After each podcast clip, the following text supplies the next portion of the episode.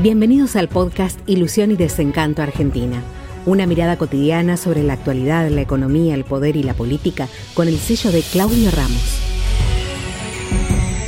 En primer lugar, claramente las relaciones exteriores de Argentina no pasan ni por Solán ni por la Cancillería. Como es un tipo que no tiene experiencia, que ni siquiera habla idioma, eh, lo dejan afuera de las reuniones, llega tarde a todos lados, cuando abre la boca dice barbaridad de cero diplomática. Entonces se maneja por otro lado, así como la política sanitaria, así como la política económica. Guzmán dice, vamos a sacar a este hombre porque vamos a subir las tarifas. No, no, señor, ningún sacar a este hombre. Bueno, entonces, ¿quién? No, no, usted deuda externa. Ah, yo deuda externa. Bueno, Culfa se está hablando con los de la carne para bajar. No, no, no, se prohíben las exportaciones. Entonces, bueno, evidentemente, lo que maneja todo, volvamos a lo mismo, es la Cámpora, Cristina Kirchner, Massa, todo ese núcleo que hacen lo que quieren, disponen y los demás son periféricos, son periféricos, pero encima de todo el gabinete en general, ninguno tiene, son todos la, hermana de Bielsa, el nieto de Cafiero, la hija de, la esposa de, de Massa, el hijo de Cristina, mi socia en el estudio. No es así, no se maneja ni empresa, ni países con amigos, ni familiares, ni nada. Gente idónea, capacitada, con ideas claras, con liderazgo,